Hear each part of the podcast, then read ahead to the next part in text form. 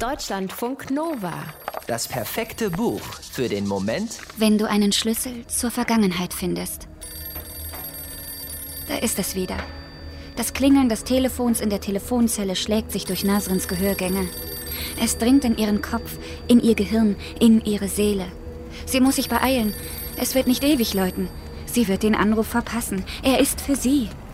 Nasrin quält sich durch die Dunkelheit. Es ist so unerträglich heiß. Unter ihren Füßen klebt der Asphalt. Plötzlich gleißendes Licht. Und da, wo eben nur sie war, sind auf einmal viele Menschen. Sie stehen im Weg, in einer langen Schlange vor der Telefonzelle. Sie lassen Nasrin nicht durch. Sie tuscheln und gucken. Nasrin drängelt.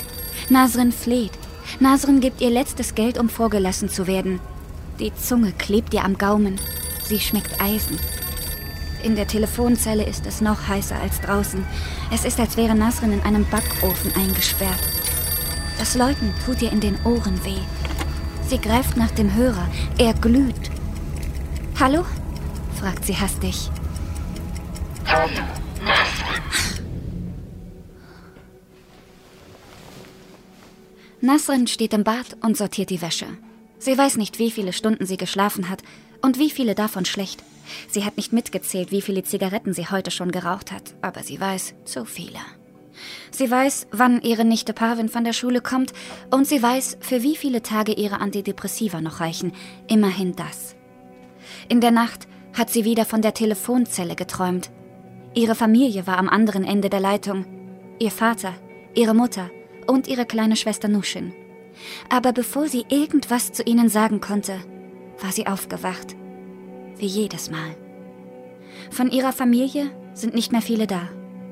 Ihr Vater ist schon lange tot. Jetzt also auch Nushin. Weil Nushin tot ist, sortiert Nasrin die Schlüpfer ihrer Nichte. Ausgerechnet sie. Aber wer sonst? Klar, sie könnte Parvin nach Lübeck zu ihrer Oma schicken. Dann könnte Nasrin ihr Berliner Leben weiterleben wie bisher könnte sich gehen lassen, sich in die Betten anderer Frauen flüchten, um ab und zu den schlimmen Träumen und der Trauer zu entkommen. Aber was sollte ein fast 15 Jahre altes Mädchen in einer lahmen Stadt wie Lübeck, bei einer alten Frau, die in Gedanken ganz weit weg ist, irgendwo in der Vergangenheit?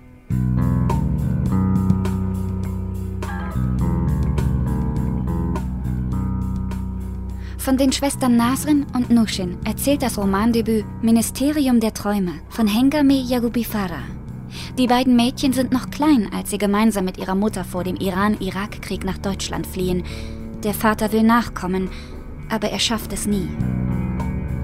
In Rückblenden offenbart Yagubifara die Kindheit der beiden Mädchen, die ihren Anfang in einer intakten Familie im Iran der frühen 1980er hat und ihr Ende ein Jahrzehnt später in einem Wohnmobil am Rande einer Siedlung in Lübeck findet.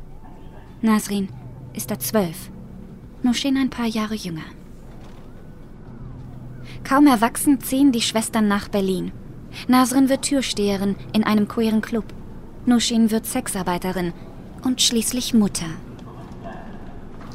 Dann vergehen 14 Jahre bis zwei Polizisten vor Nasrins Wohnung stehen und ihr mitteilen, dass ihre Schwester mit dem Auto gegen einen Baum gefahren ist.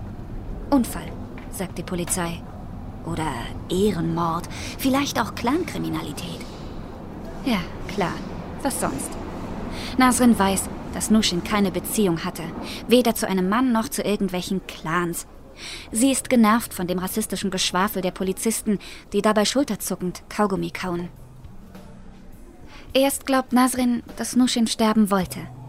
Ihre Schwester hatte ein Testament. Welcher Mensch unter 50 setzt einfach so ein Testament auf, in dem die Vormundschaft für die eigene Tochter geregelt ist und dann diese seltsame Nachricht auf dem Anrufbeantworter? Nachricht 1. Nushin erzählt da was vom Schwimmen im Meer. Dabei hasste sie Schwimmen. Das passt alles nicht. Noch kann Nasrin mit den wenigen Puzzleteilen nichts anfangen. Die pubertäre Parvin macht sie auch nicht gerade leicht. Nasrin spürt, dass sie etwas übersieht. Etwas, das lange zurückliegt. Etwas, das sie in ihre Albträume verbannt hat und jetzt an die Oberfläche holen muss. Deutschlandfunk Nova